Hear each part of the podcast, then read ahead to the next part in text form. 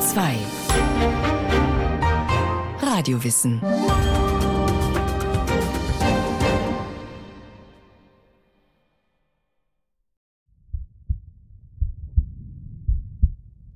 Es ist wahr. Nervös. Schrecklich nervös war ich. Und bin ich noch. Aber weshalb soll ich wahnsinnig sein? Mein Übel hatte meine Sinne nur geschärft, nicht zerstört oder abgestumpft. Vor allem war mein Gehörsinn außerordentlich empfindlich geworden.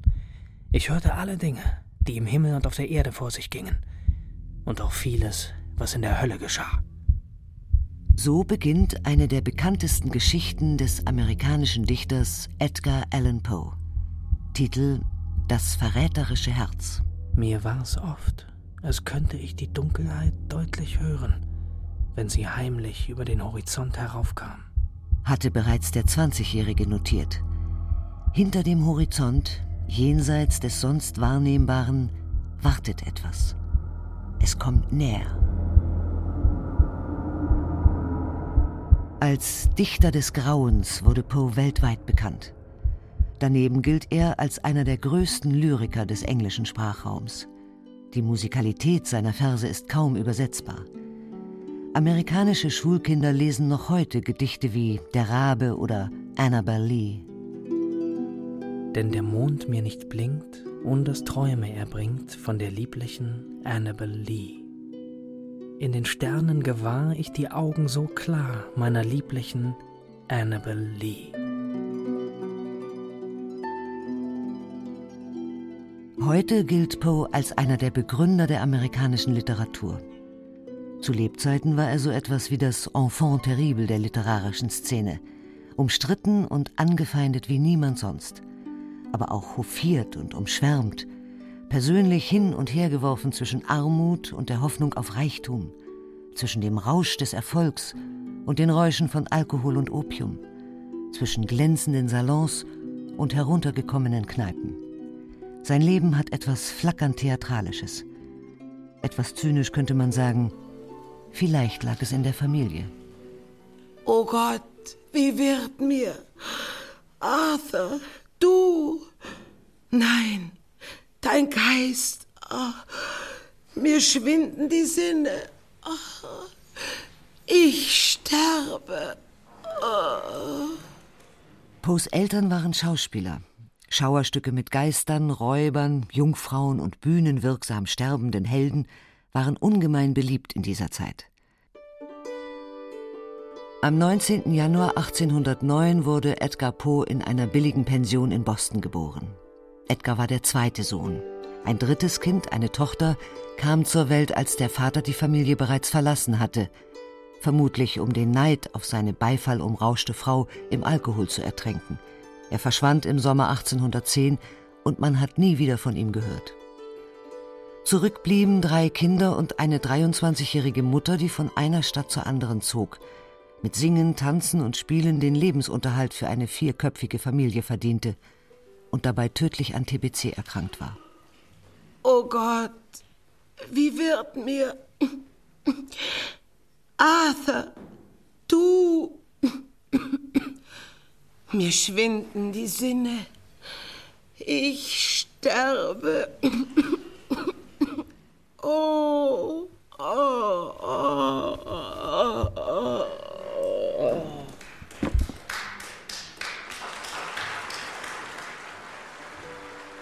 Edgar Poe war knapp drei Jahre alt, als seine Mutter starb. Man fand ihn und seine beiden Geschwister abgemagert und benommen, weil, so heißt es, eine Aufwartefrau sie in der letzten Zeit nur mit Brot ernährt hatte, das in Gin getaucht war. Wenn das stimmt, mag das zu Edgars späterer Vorliebe für Alkohol beigetragen haben und dazu, dass zeitlebens ein wenig davon genügte, um ihn betrunken zu machen. Mit dem Tod der Mutter jedenfalls änderte sich das Leben der Kinder radikal. Verschiedene Familien nahmen sich der Waisen an, und Edgar schien dabei das große losgezogen zu haben. Sein Ziehvater John Allen war ein angesehener Kaufmann in Richmond. Ein Jugendfreund Poes beschreibt John Allen so. Er war ein harter und strenger Mann. Und mit seiner langen, gebogenen Nase und seinen stechenden, durchdringenden Augen erinnerte er mich immer an einen Raubvogel. Ich weiß, dass er oftmals, wenn er zornig auf Edgar war, damit drohte, ihn davonzujagen, und dass er ihn nie vergessen ließ, wie sehr sein Schicksal von seiner Wohltätigkeit abhing. Er hatte hart in seinem Leben gearbeitet und erwartete dasselbe von seinem Sohn. Er bekam teure Kleidung, durfte in der Kutsche fahren, begleitete seine Eltern für fünf Jahre nach England, besuchte dort eine teure Privatschule, und als die Familie schließlich zurückgekehrt war, eröffnete sich, nach einigem geschäftlichen Auf und Ab, eine geradezu überwältigende Aussicht. John Allen würde eines der größten Vermögen Virginias erben. In all diesen Jahren wurde Edgar einerseits verwöhnt von den Frauen im Haushalt, andererseits von seinem Vater zutiefst verunsichert. Wie war denn nun eigentlich sein Status? Warum tat John Allen den Schritt nicht, ihn zu adoptieren? Poe wählte die Flucht nach vorn. Er musste sich beweisen, er trumpfte auf. Im Sport zeigte er jedermann, dass er der Beste war. Lehrer verspottete er durch virtuose Verse. Im Kreis der Gleichaltrigen belegte er John Allen mit allerlei höhnischen Bezeichnungen. Die teuersten Kleider, die schnellsten Pferde waren gerade gut genug für ihn. Und er hatte eine Berufung, er würde Dichter werden. John Allen beobachtete die Entwicklung mit zusammengekniffenen Lippen. An einen Bekannten schrieb er Er hat ja sonst wenig zu tun. Für mich tut er gar nichts. Und in der ganzen Familie führt er sich nichtsnutzig, verdrossen und missgelaunt auf. Der Junge hat nicht einen Funken Zuneigung für uns, keinen Funken Dankbarkeit für all meine Sorge und Liebe. Aus der späteren Erzählung Das verräterische Herz haben Interpreten ein Echo dieses Konfliktes herausgehört und geglaubt dort sogar das Raubvogelprofil und den stechenden Blick John Allens wiederzufinden. Ich kann nicht mehr genau sagen, wie mir zuerst der Gedanke kam. Doch als er einmal gekommen war, quälte er mich Tag und Nacht. Ich hatte den alten Mann lieb. Er hatte mir nie etwas Übles getan. Ich trachtete auch nicht nach seinem Golde. Nur sein eines Auge reizte mich. Ja, sein Auge muss es gewesen sein. Es glich dem eines Geiers. Es war blassblau und von einem dünnen Häutchen bedeckt. Wenn sein Blick auf mich fiel, war es mir stets, als gerinne das Blut in meinen Adern. Und so entschloss ich mich denn allmählich, dem alten Manne das Leben zu nehmen, um mich auf diese Weise für immer von seinem Auge zu befreien. Der reale Konflikt zwischen Edgar und John Allen war natürlich bei weitem nicht so modellhaft zugespitzt wie in dieser Erzählung, aber die Situation war gespannt genug. 17-jährig wurde Poe auf die Universität des Staates Virginia geschickt, und sowohl er als auch John Allen konnten vorübergehend aufatmen. Poe in seiner Studentenbude atmete wohl zu tief auf. Edgar ergriff das verführerische Glas, beschreibt ein Mitstudent eines der üblichen Gelage der Studenten, und schüttete es in einem Zug hinunter, ohne dass es ihm Vergnügen zu bereiten schien. Er konnte nie mehr als ein Glas zu sich nehmen.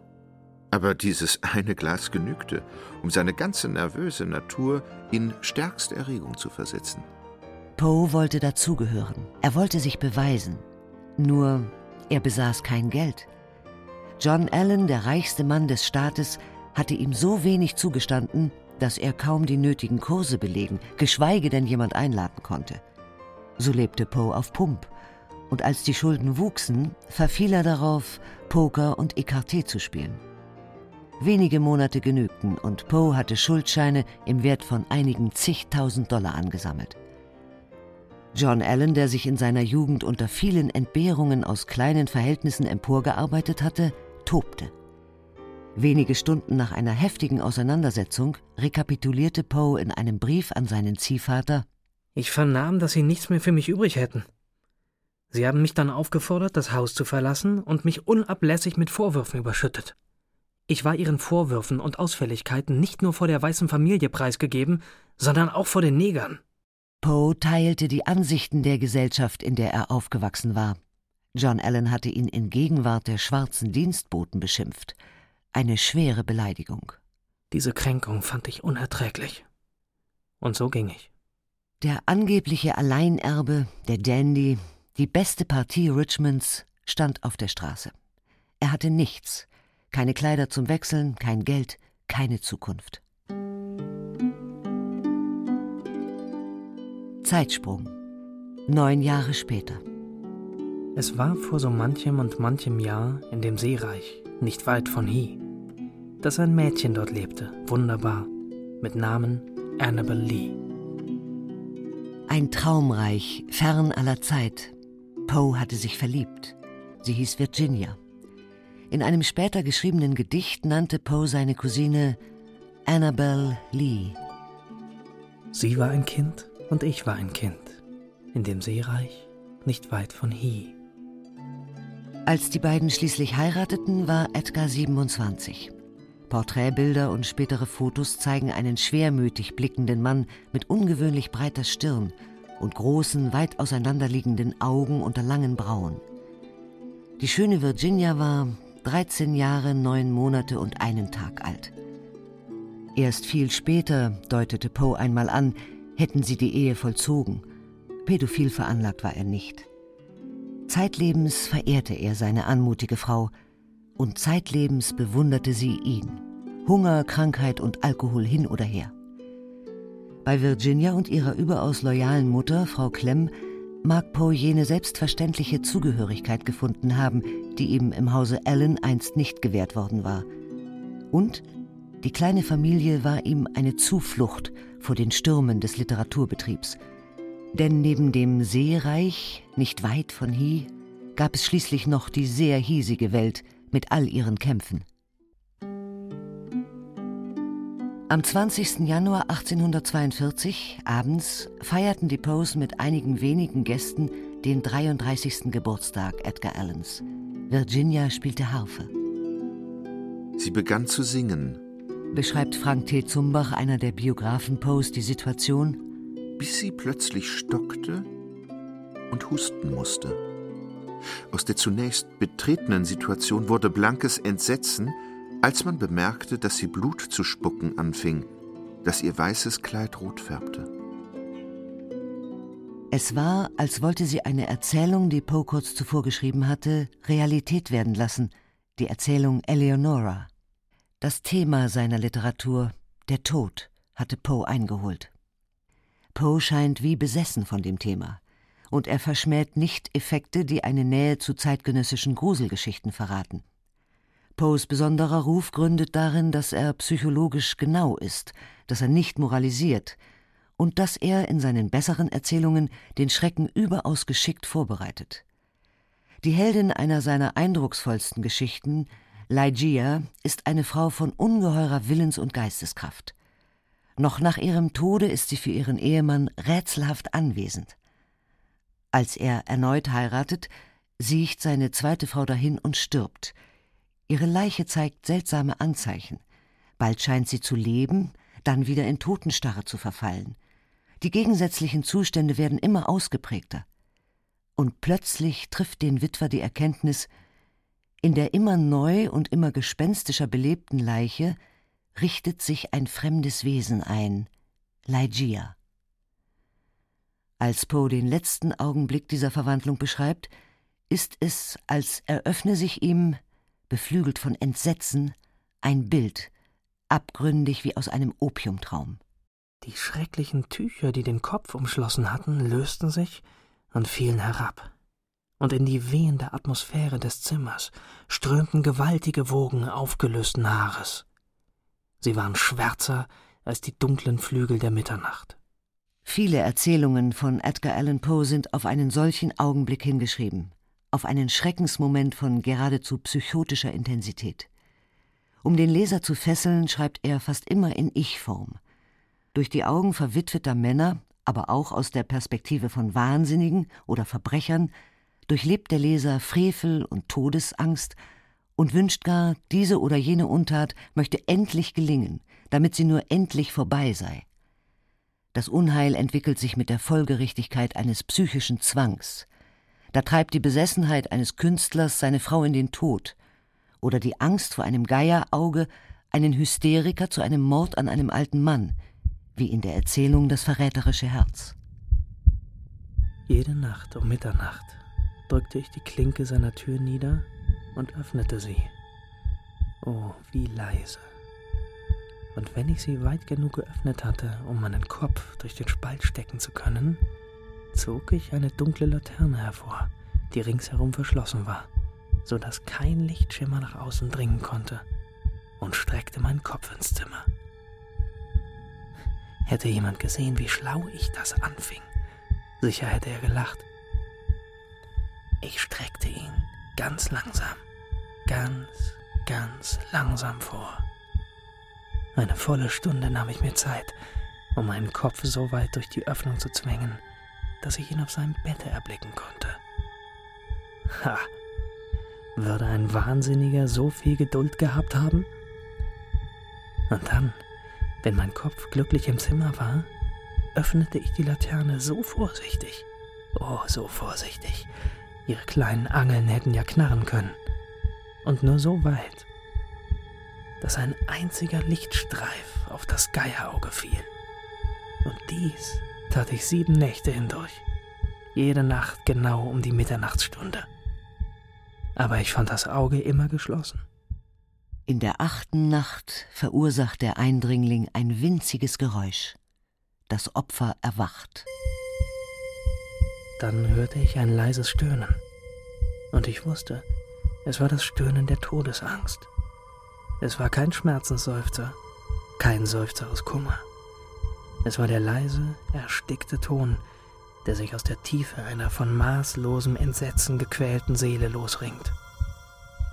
Als ich lange Zeit geduldig gewartet hatte, ohne zu hören, dass er sich wieder niedergelegt, beschloss ich, die Laterne ein ganz, ganz klein wenig zu öffnen.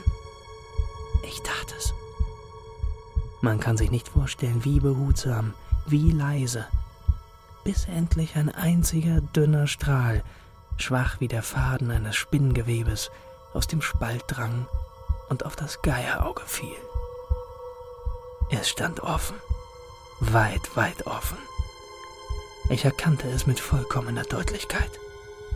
Ein trübes Blau mit einem scheußlichen Schleier darüber, dessen Anblick mir das Mark in den Knochen gerinnen ließ. Das aus der Finsternis leuchtende Geierauge haftet im Gedächtnis, auch wenn die Geschichte noch nicht zu Ende ist. Die Logik, der sie folgt, nennt Poe Imp of the Perverse, die zwanghafte Neigung zum Verkehrten, den Koboldsgeist der Perversität. Dieser lenkt die Handlung und lässt die Gefühle der Protagonisten tanzen. Was der alte Mann empfand, wusste ich. Ich bedauerte ihn, obwohl ich mich im Innern vor Vergnügen wand. Nachdem der Mord geschehen ist, vergräbt der Täter die Leiche unter Bodendielen. Als die Polizei dann eine Routinebefragung durchführt, komplimentiert er die Beamten übermütig durch die ganze Wohnung. Wollen Sie nicht vielleicht noch ein wenig Platz nehmen? Der Geist der Perversität regiert. Genau über die ominösen Dielen stellt der Mörder seinen Stuhl. Es macht ihm einen Heidenspaß. An dem lebhaften Gespräch mit den drei Polizisten stört nur eines ein untergründiges Geräusch. Er kennt dieses Geräusch, er hat es gehört, bevor er den alten Mann erstickte. Jenen leisen, dumpfen, hastigen Pochlaut, wie eine Uhr ihn hören lässt, wenn man sie in Kattun gewickelt hat. Und dieses Geräusch, es wird lauter und lauter, während man sich unterhält, während er, der Täter, immer lebhafter erzählt, immer wilder lacht. War es denn möglich, dass sie gar nichts hörten? Allmächtiger Gott. Sie wussten. Sie machten sich nur lustig über mein Entsetzen. So dachte ich. So denke ich noch jetzt. Doch alles lieber noch als diese Qual. Alles ertragen, nur nicht diesen Spott. Ich hielt dieses gleisnerische Lächeln nicht mehr aus. Ich fühl's. Ich musste schreien oder sterben. Und nun, horch, wieder. Lauter, lauter, lauter. Ihr Schurken, kreischte ich. Lasst die Heuchelei. Ich will die Tat gestehen. Hier. Reißt die Bohlen auf. Hier schlägt sein fürchterliches Herz. Die Logik des Verbrechens hat Poe in einer Reihe anderer Geschichten auch von der entgegengesetzten Seite her aufgegriffen, von der Seite des Ermittlers. Er erfand den überaus scharfsinnigen Detektiv Auguste Dupin und wurde so zum Ahnherrn des Kriminalromans. Dupins erster Fall, der Doppelmord in der Rue Morgue, erschienen 1841, gilt als erste moderne Detektivgeschichte. In keiner Weise lässt sich Dupin vom bloßen Augenschein täuschen. Er folgt allein der unerbittlichen Logik seiner Analyse.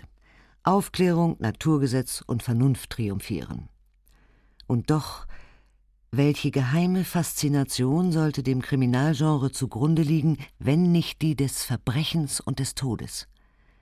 Poe war in seinen Erzählungen besessen vom Tod, von seinem unerbittlichen Herannahen, von dem scharfsinnigen Kampf dagegen, notfalls im Nachhinein von der detektivischen Analyse seiner Ursachen.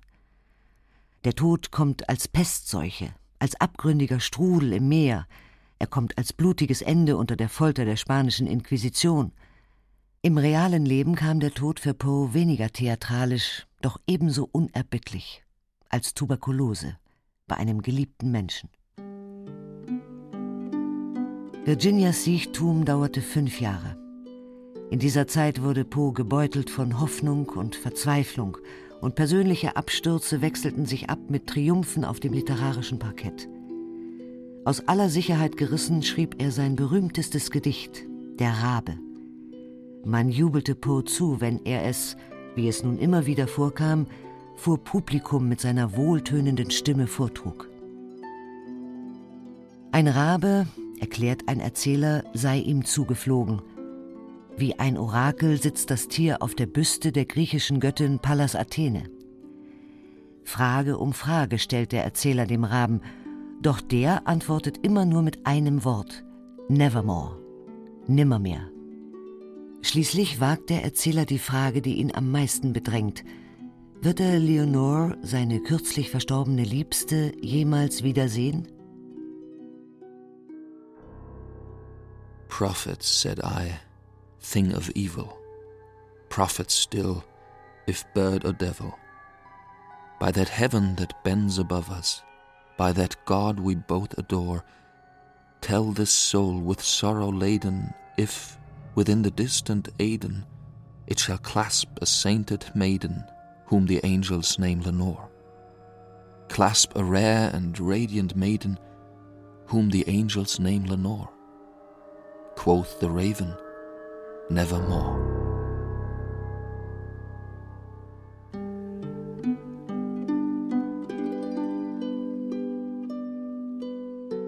(1847) starb Virginia. Zwei Jahre später wurde Poe, zerstört an Leib und Seele, in ein Krankenhaus in Baltimore eingeliefert. Es gibt verschiedene Nacherzählungen dieser letzten Tage. Nach einer hatte Poe auf einer Geburtstagsfeier einer Dame zugetrunken und das Trinken danach nicht mehr aufgehört. Eine andere Erklärung malt hinter der Tragödie eine Groteske aus. Wahlhelfer im amerikanischen Kongresswahlkampf pflegten in dieser Zeit mögliche Wähler von der Straße wegzuholen und ihnen bis zur Besinnungslosigkeit Alkohol einzuflößen, um sie zur Stimmabgabe für ihren Kandidaten zu pressen. Ort, Zeit und Umstände sprechen dafür, dass Poe zuletzt ein Opfer der amerikanischen Wahlen wurde. Er starb am 7. Oktober 1849.